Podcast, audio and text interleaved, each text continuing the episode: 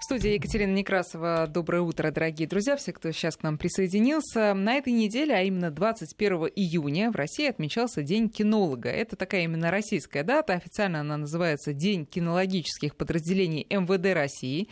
И праздник довольно молодой. Его в 2004 году учредили приказом министра внутренних дел. У нас тогда был, дай бог памяти, Рашид Гумарович Нургалиев. Вот он, видимо, и учредил. Но науке самой, естественно, гораздо больше лет. И даже вот по этой дате это понятно, поскольку именно 21 июня, но еще 1909 года в Санкт-Петербурге открыли первый в России питомник полицейских сыскных собак. И на его базе открыли также школу дрессировщиков. Собственно, именно тогда, в начале 20 века, собак стали привлекать к работе в полиции в нашей стране. Ну и в Европе тоже активно развивались тогда кинологические движения.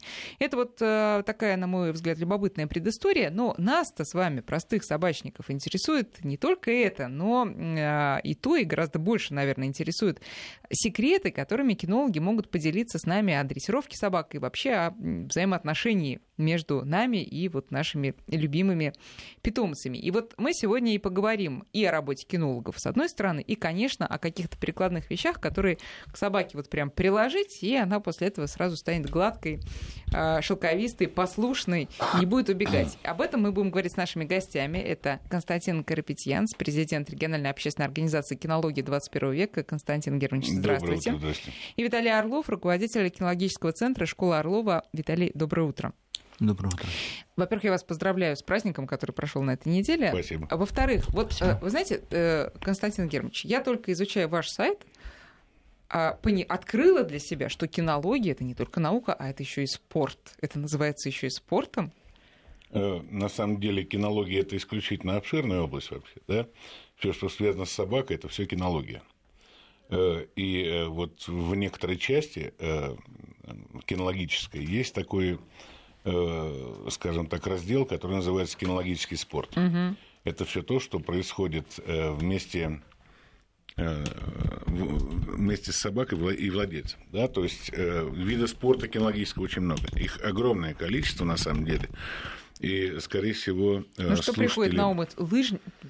Хаски. Хаски в упряжке. Вот что мне приходит ну, на ум. Это гонки на собаках, да. Так, Но помимо всего существуют различные дисциплины, э, которые э, владелец собаки, мы его называем спортсменом, а собака, которую он готовит, выступает по разным программам, связанным, допустим, с дисциплинарными курсами, э, с курсами так называемыми защитными – Э, с курсами э, по работе по следу.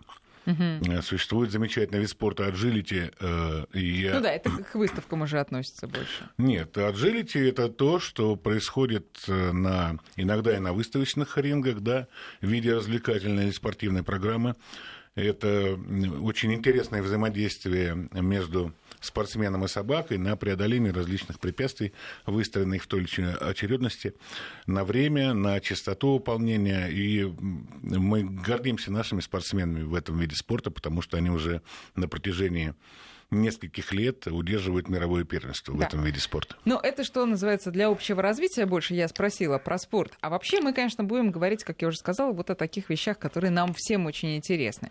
А смотрите, на кинолога учатся, и об этом мы чуть подробнее потом поговорим. Но вот обычный владелец собаки, он насколько должен быть кинологом, Виталий? Вот э, э, я же так понимаю, мы э, наших гостей перед эфиром попросили обозначить некоторые проблемы современной кинологии, которые проистекают, я так понимаю, от незнания собаководами просто элементарных вещей. Вот Виталий очень образно сказал, естественно, ваши ответы, Константин Германович и Виталий, очень во многом совпадали, но Виталий образно сказал, что многие хозяева воспринимают воспринимают собаку как персонажа мультфильма, а не как живое существо с своими потребностями. Что вы имеете в виду? А, основная проблема современного общества – дерационализация сознания, неосознанность происходящего. То есть это проблема, ну, поднятая на мировых форумах. Да? То есть люди видят это не так, как это происходит на самом деле, а так, как они воспринимают информацию через призму комиксов, мультипликационных фильмов, голливудских каких-то блокбастеров. То, что модно, то и является им, матрицей. Им почему-то кажется, что собачка это их ребеночек, да, и собака перестала быть функциональным животным, да, то есть если там буквально 30-50 лет назад были служебные собаки, были собаки охотничьи, пастушьи. Но они сейчас существуют. Ну как, ну они существуют только в нашем сознании, то есть есть небольшое количество охотничьих э, животных, да, каким образом? Просто существуют какие-то э, социальные группы, в которых эта культура э, охоты поддерживается. Существует очень, очень маленький сегмент рынка, это служебные собаки, но, но не в этой стране. Да? То есть в этой стране какие-то люди в форме водят на веревке каких-то животных, понимаете? И эти животные по привычке называются служебными. Для того, чтобы собака могла выполнять какую-то деятельность, она должна обладать какими-то качествами. Да? Для современных людей собака — это мех, понимаете, да, такого-то цвета, а нос такого-то размера, уши такого-то... Ну, мех в хорошем смысле. Не, не ну, какого-то цвета понимаете, да? То есть э, есть форма, есть содержание.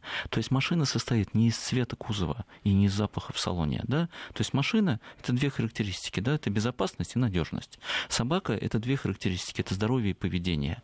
Вы спросите у любого человечка, который считает себя специалистом, да, и вот на веревочке водит по кругу их, да, спросите, из чего состоит собака? Они скажут, вот здесь вот переход из э, носа к колбу, он вот таким вот образом выглядит, да? А для здесь... вас из чего она состоит? Из здоровья и поведения поведения. То есть, если собака больна, то я не смогу с ней строить отношения, и... В том числе психическое здоровье. Конечно. Ну, смотрите, конечно. ведь э, мы же живем все-таки в современном мире, мы не живем в пещере, нас не да, надо так уж сильно защищать. Нормально. Почему мы не сделать из собаки любимое существо, как С угодно этим называете? тоже нет проблем. То, что любят э, говорить вот эту фразу, да, собака-компаньон, даже к собаке-компаньон есть определенные требования и по здоровью, и по поведению. То есть у нее должна быть устойчивая, стабильная психика, у нее должны быть очень хорошие, стабильные нервы, потому что условия содержания в мегаполисе мегаполисе этого животного требует очень большой нагрузочной способности нервной системы собаки. Да? То есть она должна спокойно относиться к детям, к транспортным средствам, к обилию звуковых, запаховых, визуальных нагрузок. Да? Этого не происходит. То есть, если, допустим, какие-то породы, которые буквально еще недавно, там, 17 лет назад были крепкими, надежными, неубиваемыми на нервы, да, сейчас в эту породу зайти невозможно. Не осталось. А почему? Почему? А потому что а, люди, которые занимаются разведением, они не думают о том, что будет завтра. Они думают о том, что происходит сегодня. Правильно? И если они не знают, что отбор происходит исключительно по нервам и по здоровью и по мозгам, а, то они получат то, что они получили. То есть нет ни одной здоровой психической и физической породы. Э, понятно. Константин Германович, вы согласны с этим, что вот, ну, давайте сузим немножко пока э, этот вопрос, что если мы разводим какую-то породу, то мы должны жестко очень э, проводить отбор? Селекцию проводить? Дело в том, что каждая из пород предназначена для, ну, в свое время была предназначена для выполнения какого-то вида деятельности, да? То есть, когда Виталий говорил о направлении охотничьем, Э, служебном, декоративном, да, то есть человек же не просто так вывел породу из-за того, что она красивая, а изначально это, э, так сказать, какой-то вид деятельности, который собака должна выполнять и выполнять его хорошо.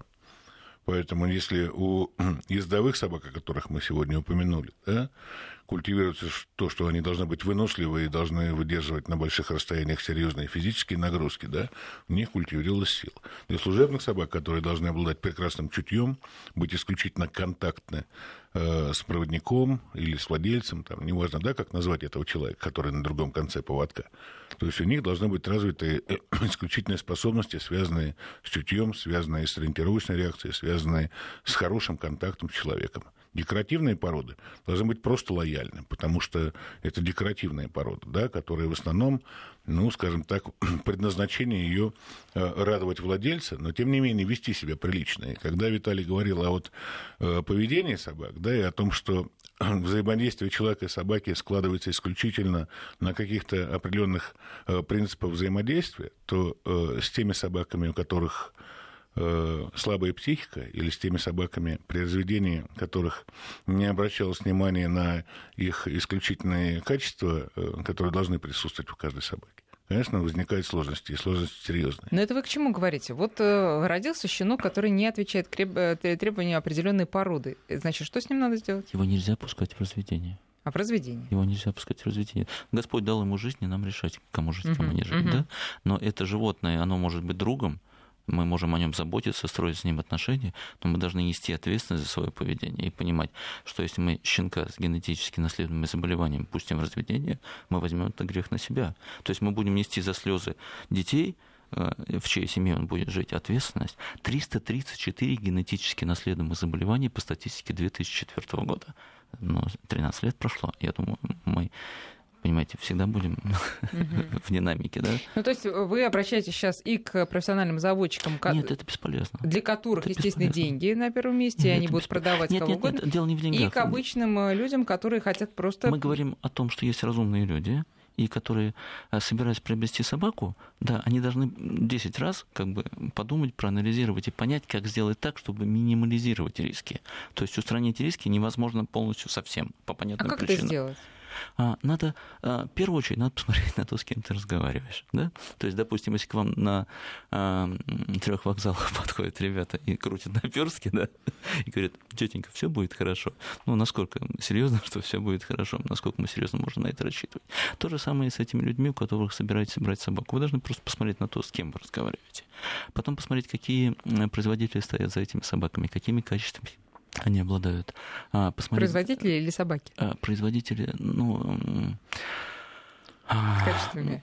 А, особи, которые- Родители будущего да, щенка. да, да. особи, которые А, родители участвуют, будущего щенка. да, участвуют. э, Ну, мы их называем производителями. в А, процессе, да. понятно. То есть мама и папа Понятно. этих, этих щеночков, да. Мгм. Соответственно, мы должны посмотреть на щенков, на их состояние, на их контактность, на их а, адаптацию к внешнему миру, посмотреть на линии, которые стоят за Ну, а ними. подождите, давайте вот перейдем к конкретным советам. Мы приходим, видим выводок э, Нет, щенков. э, По-другому, да, то есть мы собираемся приобрести собаку. И, конечно же, рынок поменялся очень сильно, да, то есть если раньше нужны были пастушки собаки, потому что у людей были барашки, которых надо было пасти, Мгм. а, граница государственная 60 тысяч километров, ее надо было кому-то охранять, да, А люди кушали э, ну, в лесу пойманную какую-то животинку, да, им нужна была собака, которая помогала ловить ее. То сейчас, конечно же, это ну, 90% рынка, это исключительно собака-компаньон. Но прежде чем ее взять, э, не надо залезать в интернет и читать, что там написано. Потому что ну, это будет не, не иметь отношения к реальности никакого. Потому что зайдите на любой породный форум, там будет написано «не линяет, не воняет, любит детей, от природы охраняет, не нуждается в обучении, и лучшего компаньона и друга вы не найдете». Да? И э, в реальности все будет совершенно по-другому. А собака состоит из здоровья, да, то есть она должна быть не то, что там выносливой, она хотя бы должна быть э, живой, у нее не должно ничего отваливаться, да, то есть если вы покупаете щенка с генетически наследуемым заболеванием, вы должны просто зайти в соседнюю ветеринарную клинику и спросить, какой это бюджет будет, да, и когда меня журналисты спрашивают, ой, насколько дорого содержать собаку, если ты берешь хорошую собаку, это недорого совсем, совсем. То есть любой человек самой минимальной зарплаты, он может себе позволить такую роскошь, как держать друга дома, да, потому что ну, собака неприхотлива. И если у вас есть деньги на хороший корм, очень хорошо. Если по какой-то причине вы имеете ну, какой-то не, не, не, достаточно для хорошего корма бюджет, вы можете вполне покушать вместе с ней что, Мгм. то, то, что кушаете вы. Но проблема-то начинается в другом месте. Да? То есть э, лечение генетически наследуемых заболеваний – это ненормальный бюджет. Ненормальный, а главное, что собака-то не выздоравливает. Понимаете, она остается больной, и эти деньги, они уходят не, не на выздоровление собаки, а на поддержание какого-то относительно сносного ее А, существования. э, извините, заодно спрошу, вот такие собаки э, с генетическими заболеваниями, если э, все оказались весьма подкованы, покупатели потенциальные, и не Да. взяли ее, то какая Да. судьба у такой собаки? Это открытый вопрос, на который я не знаю ответ. Ну, Константин если Георгиевич, а вы знаете? Ну, конечно, знаю. Не взял этот человек, возьмет другой. Ответ. ситуация А, то простая. есть э, возьмет все равно кто-то, да? Ну, возьмет все равно, потому что заводчик заинтересован в том, чтобы весь помет, то есть все щенки были реализованы, да. Но я, может, немножко хотел бы разбавить вот эту грустную картину, которую сейчас Виталий озвучил, да. Ну, есть, конечно, заводчики ответственные, есть люди, которые действительно внимательно следят за э, воспроизводством потомства, да, и стараются делать так, чтобы производители этого потомства были исключительно Здоровы, да. хороши во всех отношениях, да, поэтому, в общем-то, ну, не совсем все так плохо, хотя вот те проблемы, о которых сейчас говорил Виталий, они, конечно, имеют право быть, и они есть. Э, Другое дело, что мы когда говорим о человеке, который берет собаку, да, мы, мы же здесь говорим не только о собаке, мы еще и говорим о человеке. Так вот, э, нам бы очень сильно не хотелось, чтобы этот человек в дальнейшем э, имел серьезные проблемы, связанные с этим животным. Да? Ведь все-таки человек приобретает друга, а не проблему. Да? И когда человек приобретает друга, он, в общем-то, надеется, что это будет э, хорошая собака, здоровая, э, психически нормальная, что он э, сможет в дальнейшем ее научить каким-то навыкам поведения, да. И вот когда у собаки все нормально, и у человека все нормально, да, то есть получается вот такая хорошая пара, позитивная. А когда человек испытывает постоянные проблемы, причем проблемы не только физические, но и проблемы, которые в дальнейшем возникают поведенческие у собаки, mm-hmm. да, Э, то здесь уже возникают сложности. Возникает Тогда давайте вот вернемся к э, походу да. в питомник и к выбору. Значит, э, что мы, на что мы обращаем внимание, когда выбираем щенка? На самом деле, сначала мы обращаем внимание на питомник, потому что имеется несколько способов выбора питомника. Да, вот то, что касается интернета, Виталий совершенно правильно сказал, нельзя сразу залезать в интернет, находить питомник, в котором все очень здорово написано. Но неужели э, заводчик, который, в общем-то, заинтересован в том, чтобы получить определенный напишет доход, плохо, да. да, напишет плохо. Конечно, нет. Никто не будет плохо рекламировать свой товар. Хотя и мне очень нравится слово товар по отношению к собаке. Э, после этого, э, Поэтому где мы ищем, если не Поэтому мы э, существуют национальные клубы пород, в первую очередь, да, по различным породам. Но самое хорошее, это, безусловно, рекомендации специалистов, которые знают, в общем-то, питомники, которые работают с этими собаками, которые работают с людьми, взя, взявшими из этих питомников собак, которые знают. Это или направление спорта, или направление э, шоу-программ, выставок и так далее. Да? То есть сначала нужен специалист, нужен совет специалиста. Угу. А после совета специалиста уже непосредственно нужна его помощь, наверное, выборщенка. То есть э, приехать заводчику, увидеть щенка, э, сказать, вот он замечательный, да, а потом услышать от заводчика массу прекрасных фраз о щенке, его просто взять и все, не посмотрев, как он движется, не посмотрев, какие у него реакции, не посмотрев, как он выращен, в каком состоянии он находится, в каком состоянии вообще находится весь помет щенков, да, насколько там чисто, насколько аккуратно, насколько отсутствуют те или иные запахи, насколько опрятен сам заводчик, насколько он честен при разговоре с тобой и так далее. Да? То есть вот эта масса факторов в дальнейшем влияет на то, что человек или э, выбирает хорошую собаку достойную, и потом ну, по жизни, так сказать, с ней э, взаимодействует, и у него все нормально. Или получается так, что человек, заплатив, в общем-то, немалые деньги зачастую, ну, ну попадает в такую ситуацию, когда вынужден, в общем-то, по жизни э, не выбрасывают животное, не насыпляют животное, ну, человек уже выбирал собаку. И вот он по жизни, в общем-то, испытывает муки. Угу. Муки, настоящие муки при взаимодействии с этим. Да, вот. проблемы есть, и это касается не только породистых собак, э, но Конечно. и, естественно, беспородных. Хорошо, а выбрали собаку, и вроде бы действительно хорошую. А, э, очень простой вопрос. Надо ли ее в любом случае отдавать на воспитание к профессиональному кинологу? Или самим все таки можно справиться? Я бы я отвечу коротко, а потом добавить, безусловно, Виталий. Дело да. в том, что э, э вот, вот, это, вот эта формулировка «отдавать», она немножко э, некорректна. А, никто никуда собаку не отдает. То есть человек берет свое животное, да, приходит попахивает такой сиротливостью сразу. Ну, попахивает, знаете, как я, я, я вот отдал в интернат, э, в интернате. Да, да, э, именно этим. В интернате там э, он прожил пять лет, а потом приехал, и все нормально. Нет.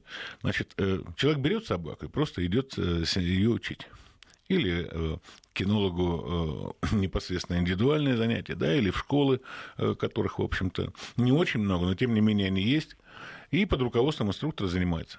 Причем чем раньше человек это сделает... Человек занимается. Человек занимается. Не инструктор занимается. Человека учат правильно взаимодействовать с собакой. Человек, э, получая от инструктора, от специалиста, от кинолога определенное количество информации, перерабатывает эту информацию, и потом, в общем-то, все это непосредственно применяет в своей собаке.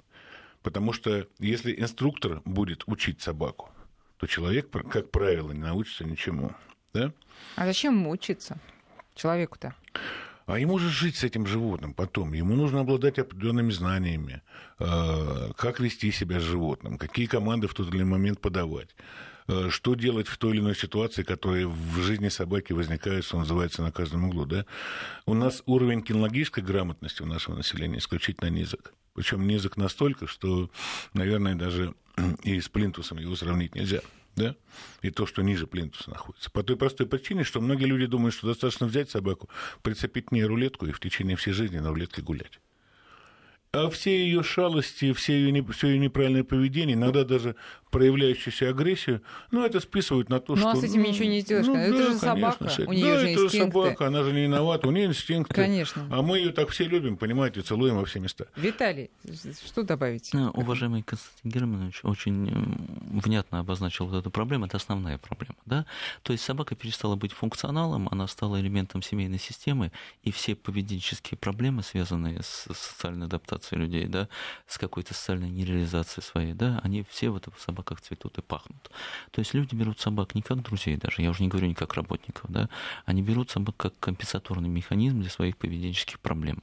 И... Ух ты, как вы загнули. Простите, простите, пожалуйста, мы называем вещи своими именами не потому, что мы такие правильные и честные, да. Ну, может То быть, есть... не все люди, Виталий, да, но определенная часть, конечно. Ну, и я в том числе, понимаете, да, то есть я в детстве хотел собаку, да, и вот это желание меня привело вот в эту историю, и в этой истории, понимаете, 28 лет. То есть что-то в этом хорошее все-таки есть. Не, это у всех эта история хорошая. У всех эта история хорошая. Вопрос другой. А, готов Страдает ли... ли при этом кто-либо? Про это речь, да. Готов ли человек расти? Да?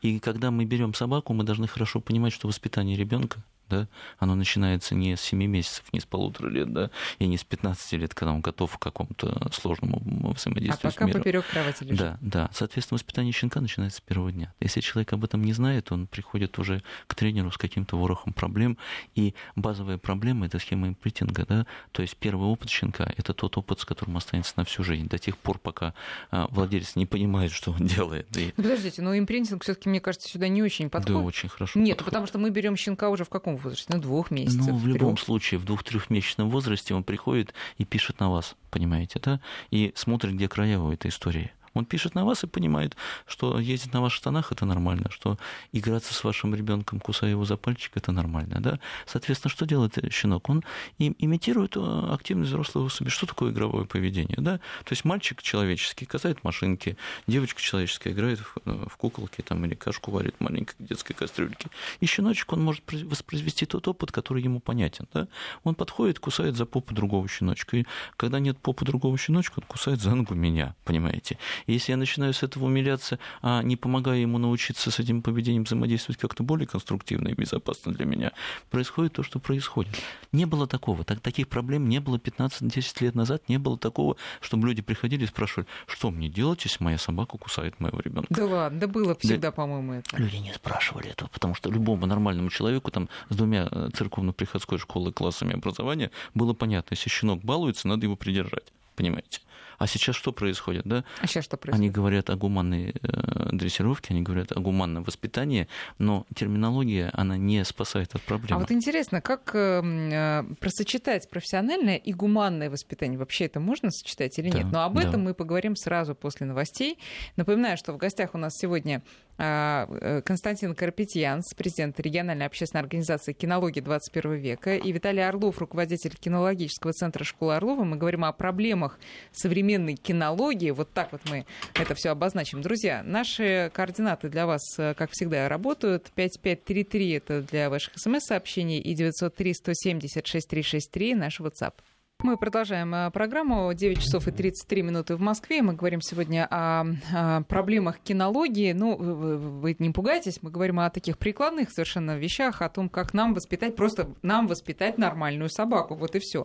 5533 для ваших смс и 903 176 363 это наш WhatsApp. И мы остановились на том, все-таки такое профессиональное воспитание, оно какие методы подразумевает? Вот, Константин Германович, расскажите. Дело в том, что существует огромное совершенно количество методов дрессировки, да, и э, исключительно исходя из индивидуальных особенностей животного, мало того, не только животного, но и человека, который рядом с этим животным, можно подобрать массу всяких методов, да. Э, Все, что касается воспитания щенка, это исключительно гуманный подход. По той простой причине, что э, ну, нельзя сразу пороть маленького ребенка за то, что он съел конфетку. Да? То есть существуют какие-то более простые способы э, коррекции такого поведения. Ну как, мы же привыкли, если написал на, в середине комнаты, мы его грубо берем за шкирку и тычем в эту лужу. Слушайте, ну я не знаю, кто так делает. На самом деле, если кто-то делает, Народ. уважаемые слушатели, прекращайте это делать раз навсегда. По той простой причине, что для собаки, как таковые испражнения, да, является информационным фактором, то есть в дальнейшем. Да? Поэтому то, что вы тыкаете собаку в ее мочу, никоим образом не причиняет ей, вернее, причиняет какую-то неприятность, но никоим образом не говорит ей о том, что в дальнейшем, когда она будет тыкаться в эту мочу, ей будет неприятно. Но вот всю жизнь можете собаку тыкать в мочу, и всю жизнь будет вас не понимать, что происходит.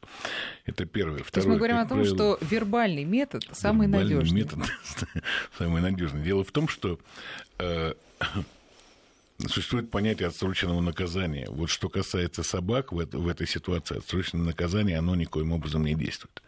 Поэтому, если даже мы увидели лужу, которую щенок сделал полтора часа назад, а потом натыкали в эту лужу, то здесь совершенно никаких, э, так сказать, полезных, по крайней мере, вещей, да, вы не произведете по отношению к собаке, уж с точки зрения научения точно.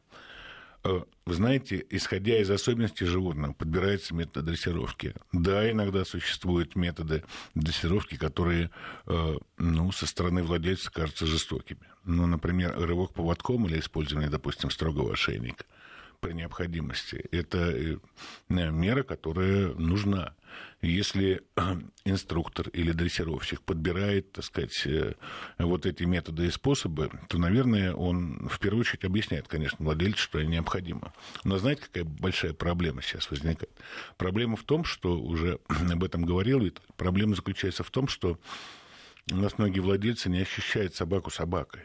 Это вот друг семьи, которого нужно ходить и леять. Понимаете, его ошибки, которые допускает собака, это всего-навсего, ну, вот какие-то условия, которые вдруг создались, и вот собака так сделала, понимаете.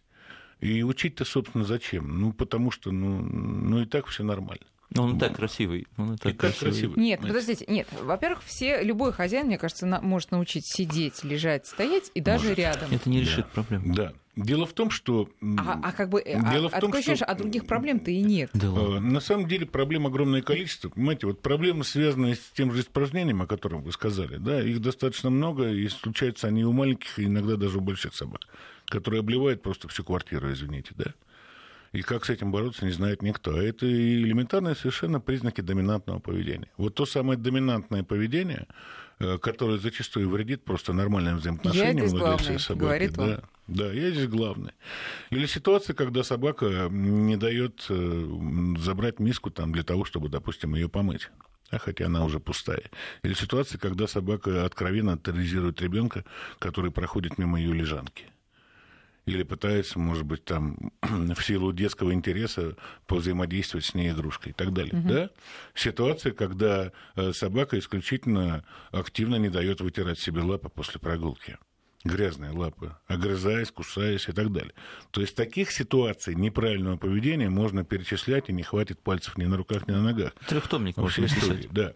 Поэтому все, что касается правильного поведения собаки, существует такой э, э, термин отбор поведения. Вот если собака ведет себя правильно и хорошо, мы ее за это поощряем. Если собака ведет себя неправильно, мы ее не поощряем. Мало того, мы в определенный момент э, показываем ей, что это поведение совмещено с некими неприятностями для нее. Но потом стараемся собаке объяснить, как вести себя правильно. Вот если этого не сделать, то собака будет вести себя так, как подсказывает природа. Жрать все подряд на улице, всякие отходы да, и отбросы, доминировать активно, убегать для того, чтобы восполнить или воспроизвести потомство. И больше ничего. Ну, смотрите, раз мы проводим а, параллели с ребенком, а это неизбежно, мы это делаем на каждых программах, Конечно. то психологи детские говорят о том, что если мы будем кричать на ребенка или наказывать его, это будет вызывать просто ответную реакцию, и мы зайдем в некий тупик, То есть когда... ребенок будет замыкаться, он будет когда стрессовать, уходить Или, да, себя, или болеть. так, или э, родители будут кричать в одной стороне комнаты, ребенок в другой, и как бы ничем хорошим не Через закончится. конфликт мы не воспитываем Конечно. детей. Мы не Если мы, на собаку, да, да. но Константин Германович сказал, что мы все-таки показываем собаке, что это может плохо для нее закончиться. Просто останавливаем как минимум, как минимум останавливаем.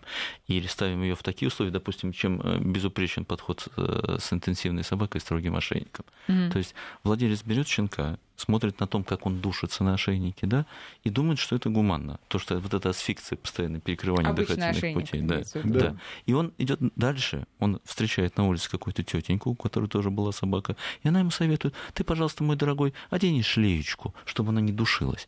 И э, по первому заморозку он уезжает с переломом руки или переломом ноги. Ну, потому что собака да? как тянула, так и тянет. А элементарно ходить на поводке рядом просто, Тогда да, скажите, если собака Ну, носит строгий ошейник, э, это... Временный вспомогательный Вот, это инструмент. может быть временная мера? Однозначно. Очень короткий, Это исключительно временный. на, на короткое время Как- используется этот э, вид снаряжения. Но мне кажется, одного этого недостаточно. Знаете, Недостаточно, я просто приведу один пример. У нас на даче э, собака, которая живет в вольере у сторожа. И я периодически с ней гуляю на строгом ошейнике. Но я, я решила в в один прекрасный момент сделать гуманный поступок, купила обычный ошейник. И улетела просто Ну, вслед за этой собакой. Потому что Потому что никакой дополнительной... системности. Конечно. Нет системности. Нет Никакого в том, что использование объема. любого специального снаряжения предполагает э, знание, как этим снаряжением пользоваться. Мало, мало одеть э, погоны на рядового генеральские, да, он не будет рядовым. Его сначала нужно научить тем навыкам, которым обладает генерал. То же самое здесь. Поэтому, если мы надеваем строгий ошейник, то мы его используем исключительно для того, чтобы достаточно быстро и эффективно откорректировать поведение С собаки. его помощью, да? Конечно, И именно с его помощью, методами. и дополнительными методами, э, но для того, чтобы это сделать, нужно знать как.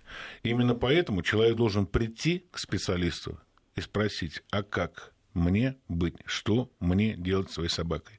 С маленькой собакой, с щенком, с четырех месяцев, там, когда закончилась привычная кампания. Самый, Нужно- самый правильный возраст для начала дрессировки какой? Ну, Виталий уже сказал с первого дня, как только собака Но- появилась. Это оптимальный возраст. Э, нуля. Если мы говорим о щенке, да, то, ну, скажем так, вот щенок уже с трех месяцев прекрасно воспринимает все команды. С четырех месяцев мы считаем, считаем оптимальный возраст с точки зрения социализации, общения в группе э, прогулок активных, да, то есть познавания собак и мира и так далее. Поэтому 4 месяца уже начинается дрессировка, причем дрессировка хорошая. Ну, а молодая собака, это 8-9 месяцев, которая уже должна идти, в общем-то, с определенным багажом знаний, да, в дальнейшую дрессировку. И к полутора годам мы должны получить собаку, управляемую во всех, так сказать, э, делах. И, в общем-то, Два послушную. вопроса. А бывают ли э, необучаемые собаки и бывают ли необучаемые хозяева? Но со второй категорией граждан труднее всего. А, Без а, вашего желания мы не можем сделать вас счастливыми, да? И, к сожалению, допустим, если люди какие-то звонят и заявляют о своем желании а, получить какие-то знания, ты уже на телефоне, проводя собеседование, понимаешь, что этим людям помочь нельзя. То есть, если лет пять назад ты мог честно ему сказать, простите, пожалуйста, вы не собираетесь меняться, и как бы наши с вами... э, Пути по- не да, сойдутся никогда? Да, ну Да. просто наше с вами потраченное время, ну, ну, некрасиво будет бездарно э, по- потеряно, да, то сейчас люди настолько трудно себя чувствуют и настолько потеряли, что приходится им говорить, что у нас следующий набор в ноябре 2018 обязательно приходите. Мгм. Потому что если ты им скажешь правду, они скажут, ну вообще-то я не поняла. Я не поняла. Вопрос в чем? То есть, если человек хочет быть счастливым, да, он придет и станет им. И прийти к специалисту и получить помощь это нормально. То есть, когда вы приходите к стоматологу, если вы знаете, что это хороший стоматолог, вы открываете рот, даете ему работать. А люди приходят к нам, тоже открывают Ну рот хорошо, и но мешают смотрите, работать. ведь э, хорошо, но э, ведь некие, некоторые люди сделают это не со зла, а просто потому что Нормально. характер у них такой. Да, но не в характере дело, дело в здравом смысле. существует понятие дисциплины, да? Конечно. Но оно, оно, в общем-то, везде, и э, оно в любом деле э, дисциплина нужна. Вот в деле воспитания собаки дисциплина нужна исключительная. По той простой причине, что только дисциплинированный человек э, может четко и качественно выполнить задание, и, выполнив его, четко и качественно научить собаку. Вот какой человек, такая и собака. Вот если он разгильдяй, будет собака Значит ли это, что ему разгильдяй. надо сначала заняться собой? Конечно. конечно. Однозначно, да.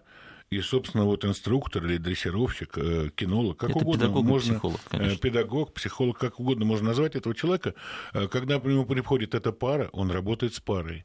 Но в большей степени, конечно, он работает с человеком. Ну, слушайте, ну вы же действительно часто видите, и вот как Виталий тоже говорит, что приходит пара, а один из, э, из и один из этой пары совершенно не готов. Что Это нормально. Ну что делать? Если он нуждается в помощи, мы помогаем. То Надо есть мы помогать. спокойно, терпеливо, а если он и под конец курса тоже не готов? Нет, нет, ну тоже динамика она либо есть, либо нет. То есть нельзя быть чуть-чуть беременным. То есть не, не получается так, что по вторникам девочка беременная, а по средам у нее все по-другому. Тут вопрос какой? То есть если ты понимаешь, что у тебя есть проблемы, приходишь и просишь помощи, тебе надо просто закрыть рот и послушать то, что тебе говорят. Они открывают рот и говорят, вы знаете, я вообще-то прочитала на интернете, и заводчик мне сказал вот так, а знаете, как она еще делает? Mm-hmm. Я говорю, зачем вы мне это все рассказываете? Самая дорогая валюта – это время вы бездарно тратите ваше время. То есть, если вы замолчите и спросите, как повернуть рулем направо и налево, то тренер сможет обучить вас взаимодействовать с машиной. Тренер не может взять ключи и сказать вам, вы знаете, вот сегодня я учил вашу машину поворачивать направо, а завтра налево. То есть, если вам такие вещи скажут, ну, скорее всего, это будет иметь слабое отношение к реальности. Сейчас мы прервемся на прогноз погоды, потом продолжим, в том числе продолжим и с э, помощью ваших, э, дорогие друзья, вопросов, которые поступают нам на помощь Напомню, на номера 903-176-363 WhatsApp и 5533 смски. Ну вот только я решила перейти от вопросов э, дрессировки все-таки к другим насущным вопросам. Как, конечно, посыпались от вас, дорогие друзья, вопросы типа «Подскажите, э, подскажите, правильно ли я воспитываю собаку? Стараюсь, чтобы она шла не более чем э, на пол корпуса впереди меня, что на поводке, что без». Вот такой вот ну, вопрос. Существует некий норматив, да, связанный с движением рядом. Ну, мы приветствуем, когда собака идет достаточно плотно к левой ноге, не тянет поводок, это является, ну, скажем так, нормальным выполнением этого упражнения. Но если человек стремится к тому, чтобы собака не тянула поводок, ведь Виталий говорил о том, что э, тянущаяся на поводке собака, ну, во-первых, выглядит неприлично, а во-вторых, может действительно владельцу нанести какую-нибудь травму, да и себе, собственно, тоже. Поэтому если собака идет на свободном поводочке, это хорошо. В основном люди приходят не с покусанными питбулями детьми, они приходят со сломанными руками, угу. ногами, с трясением мозга, повреждением позвоночника, челюстно-лицевой хирургии, повреждение кистевой хирургии. Это происходит ну, на каждом того, шагу. что собака да, его самого Просто это по телевизору не показывает, понимаете. А да, а на самом да. деле это огромный пласт. Мы ответили на вопрос о том, мы попытались ответить на вопрос о том, бывают ли не непослушные хозяева, а все-таки с собаками-то со всеми удается наладить контакт и сделать то, что э, кинолог собирается с ней делать, или нет? Степень обучаемости у собак, как у людей, разная. Соответственно, если я сознательно собираюсь взять собаку, я понимаю, что мне надо. Если мне нужна просто собака, чтобы я обнимал ее и чипсы кушал перед телевизором, смотря футбол. Вдвоем, да. Да, вдвоем, да. Это нормально. Я беру собаку спокойную, флегматичную, без каких-то ярких фаз поведения. Если мне нужна собака для занятия, для совместных э, пробежек там, и велосипедных прогулок, да, я беру собаку с более интенсивным поведением. Мне нужна собака совсем другого плана, да, и я годами выбираю себе собак. То есть у меня много собак своих, да, и я годами их выбираю. Но вопрос другой, что все они в какой-то степени обучаются, а вот в какой степени они обучаются, это я решаю, приобретая их. Это не ребенок, который родится, ты узнаешь, какой он будет. Да? Щенка, когда ты берешь в семью, ты, ты можешь видеть ты можешь видеть, что ты берешь. И ты должен, прежде чем взять, подумать, надо ли тебе это или нет. Mm-hmm. А прийти потом рассказать, что у меня нет времени на собаку. Очень интересная информация, познавательная. И что мне теперь сделать? Подарить вам время, мешок времени отсыпать, чтобы у вас оно появилось. Ну, скажем так, я дополню немножко да. Виталия относительно научится или не научится собака. Ну, во-первых, все зависит от качества э, человека, который будет учить. Да, я имею в виду инструктора или дрессировщика, Э, который будет учить и владельца, и, в общем, задавать ему правильные рекомендации, в первую очередь. Но так, чтобы э, кто-то уходил с обучения с нулевым уровнем, такого, конечно, нет. Но результаты будут, безусловно. То есть существуют машины ну, не самого высокого качества, но квалификация водителя позволяет безаварийно ездить mm-hmm. на них, да.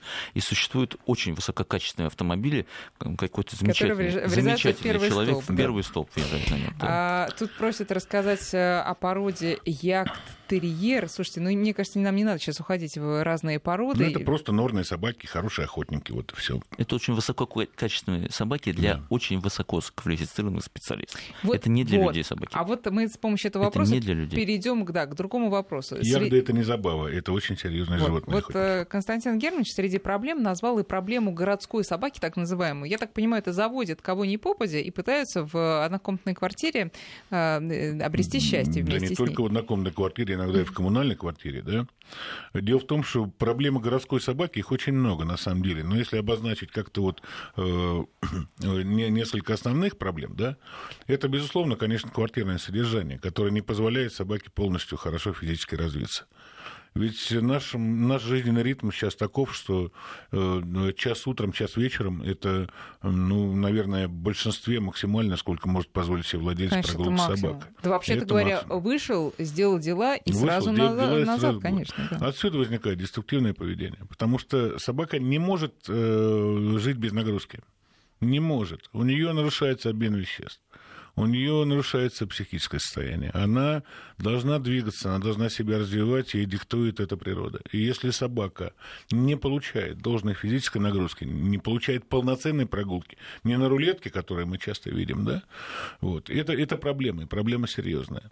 Ну, начинаются большие проблемы психологические, то есть деструктивное поведение дома. То есть собака выплескивает вот всю ту э, не переработанную реализованную энергию на прогулке, да, выплескивает на э, домашних, выплескивает на обуви владельцев, выплескивает на мебели, на входной двери.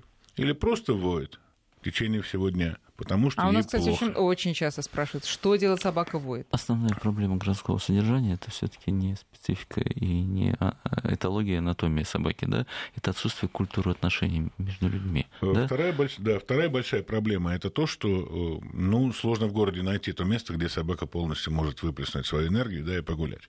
Да, есть парковые пространства, и слава богу, что в некоторых парках есть площадки большие для выгула и занятий с собаками, да, но это мало, этого мало. Э, третья проблема – это то, что, э, ну, по экологической ситуации, да, собаки тоже бывают тяжеловато, да, и вот э, определенная часть хронических заболеваний, о которых говорил Виталий, это наша экология, и это... Ну, слушайте, получается, в городе вообще собаку не заведешь. Ну, вы знаете, некоторые специалисты говорят, что если вот, вы хотите, чтобы собаке было хорошо, держите ее или в загородном доме, или в деревне. Я знаю очень многих людей, которые живут прям в самом историческом центре. Они перед работой да, просыпаются на два часа раньше, садятся на машину, ездят в Серебряный Бор а, и два часа и гоняют. Да, Я считаю, это, это культура уважительная. Таких людей это, много, это очень разумные деле. люди. То есть, если ты хочешь себе позволить иметь хорошую машину, не проблема. Если ты хочешь позволить иметь здоровое тело, тоже не проблема. Знаете, у лошадников есть такой термин «работать лошадь». Да? То есть, вот если лошадь в деннике стоит какое-то время, да, если ее не работают, она просто погибает. И, это, ну, и понятно, никто не задумывается о том, что, в общем-то, собаке тоже исключительно некомфортно. Ну, э, тогда я вам такой вопрос задам. Нашла э, женщина одинокая собачку себе. Собачка погибала, женщина ее взяла в коммунальную квартиру и гуляет по пять минут э, два раза в день. Ну, да? И это называется сытой тюрьмой. В тюрьме может быть сытно, но в тюрьме никогда не будет хорошо. Понимаете, вот в чем дело. Поэтому, если вы берете животное, ну, вы должны хотя бы элементарно ощущать ту долю ответственности, которая на вас лежит за это животное, да? Взять собаку и накормить это еще э, малое-малое дело из того, что, в общем-то, можно сделать для собаки. Да? Собака это не мешок для еды, да? То есть у нее есть э, потребности другого порядка, информационные, эмоциональные, физические нагрузки, да? Это те потребности, без которых полноценно развиваться собака не будет. Просто представьте себе, родился ребенок, его посадили в комнату, два раза его водят на горшок, да, и дадут самую хорошую, самую сытую еду. Но он не сможет полноценно развиться понимаете. И такое счастье, оно какое-то относительное. Причем, если собака это часть социума, она часть социума нашего, да, уже давно стала. Э, поэтому ей жить в социуме нужно обязательно, ну, скажем так, вращаясь в этом социуме постоянно. То есть нужны компании собак, в которых она приобретает опыт общения, да. Наоборот же многие владельцы пытаются оградить, лишь бы там не понюхалась, э, ни лишнюю заразу не взяла, отсюда не подралась. возникает э, такая ситуация, которую мы называем депривацией, да. Она может быть ранее сенсорной, то есть когда щенка содержали в объединенных условиях. Или когда взрослую собаку привезли с дачи, вырастив ее там успешно за забором, да, и в 10 месяцев привезли ее в город. Мы наблюдаем ну, серьезнейшие проблемы с поведением у таких животных. Да. То есть это вот еще одна проблема городской собаки. Ну, успокойте владельцев таких собак, э, у которых собаки уже взрослые. Все-таки во взрослом возрасте мы можем тоже подкорректировать. Ну, конечно, можно. В любом возрасте можно корректировать. Э, даже в 80 лет можно выучить английский язык. Было бы желание. Было бы желание. Мы... Ну и хороший преподаватель, безусловно. Да, вот именно. Вот, кстати, у нас, конечно, Было времени... бы желание, найдется хороший преподаватель. О, кстати, тоже хорошая вещь, э, хорошее направление мысли.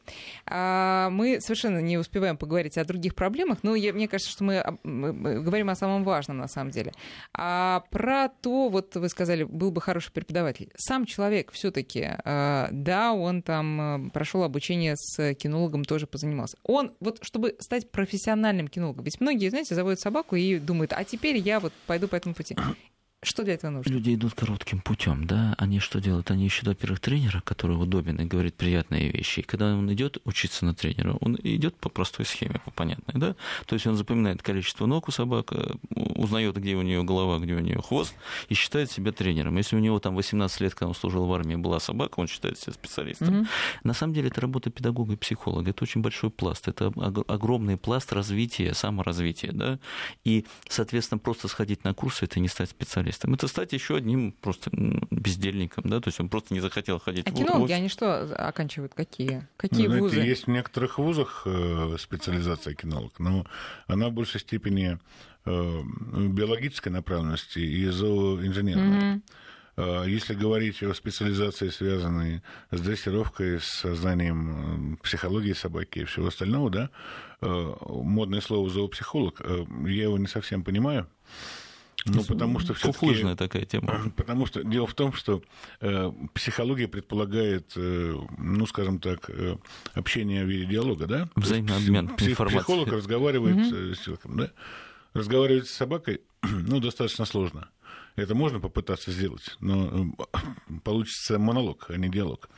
Именно поэтому ну, что, сама, э, собака же понимает мы, называем, мы называем дрессировщиков, мы называем инструкторов по дрессировке людьми, которые обладают определенными знаниями с точки зрения поведенческой особенности собаки. Но для этого они... И человека. То есть психолог человека, человека, не собаки. То есть э, профессиональный Знаете, психолог ну, это может... специальные, специальные курсы, специальные курсы, да, которые готовят человека. Но на самом деле всех инструкторов, ну, которые которых, по крайней мере, я знаю, да, да, да, достойные люди, их э, учит практика, их учит жизнь. И чем больше практики, чем больше общения с разными совершенно пластами, это опыт. с разными совершенно социальными группами, в том числе с разными породами собак, угу. да, и по поведенческим особенностям разными собаками.